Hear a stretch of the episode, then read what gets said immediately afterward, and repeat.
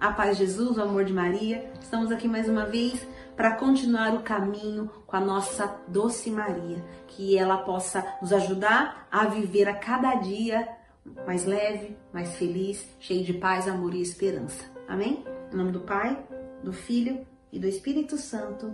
Amém.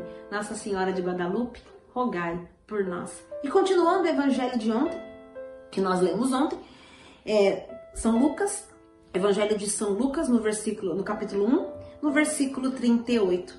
Então disse Maria: Eis aqui a serva do Senhor, faça-se em mim segundo a tua palavra. E o anjo afastou-se dela.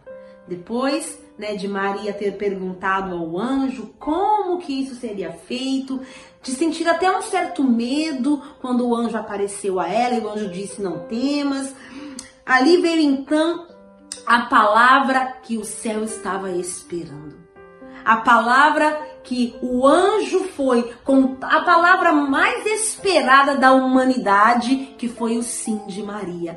Foi Fiat, faça-se em mim segundo a tua palavra. Não a minha vontade, não a minha palavra, não o que eu quero, mas a vontade do Senhor. E Maria conseguiu, com a sua humildade, com a sua fidelidade, com a sua graça diante do Senhor, vencer aquilo que Eva não conseguiu, a sua própria carne, a sua própria vontade. Eva não conseguiu vencer a sua vontade e desobedeceu ao Senhor. Maria, pelo contrário, disse sim e obedeceu a Deus, mesmo é, sem saber o que viria pela frente. Porque Maria tinha ali mais ou menos a palavra do anjo, ele falou que ela ficaria grávida do Espírito Santo e foi embora. Ela disse sim, ele foi embora. Eu acredito que ela ficou pensando: e agora?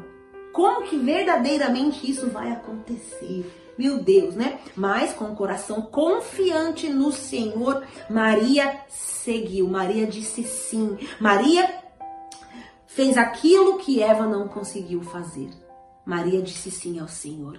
Mesmo, é, talvez, como eu disse, com medos, com, com a dificuldade de, de, de entender esse grande plano, ela teve a coragem de dizer sim. Que nós, queridos, possamos também ter a coragem de todos os dias dizer sim a Deus.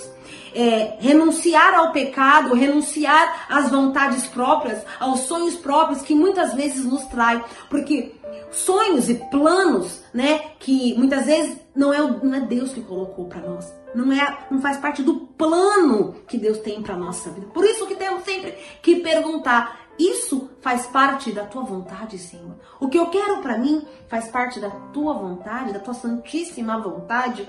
Então não se iluda, né? É, tem uma, uma frase que diz assim: Nossa, é, eu fiz um plano e Deus fez outro. Tá errado. Deus sempre teve um plano para você. Nós que fazemos outro, você que fez outro. O Senhor tem um plano para mim e eu mudei. Eu lembro que quando eu estava eu estava tinha três filhos, já achando que já estava com o meu plano ali cumprido, porque o meu plano era ter dois, eu tive três, eu estava indo além até da minha vontade. Então o Senhor me pediu a quarta filha, me pediu o quarto filho, e eu disse: Senhor, mas essa não é minha vontade, eu não quero.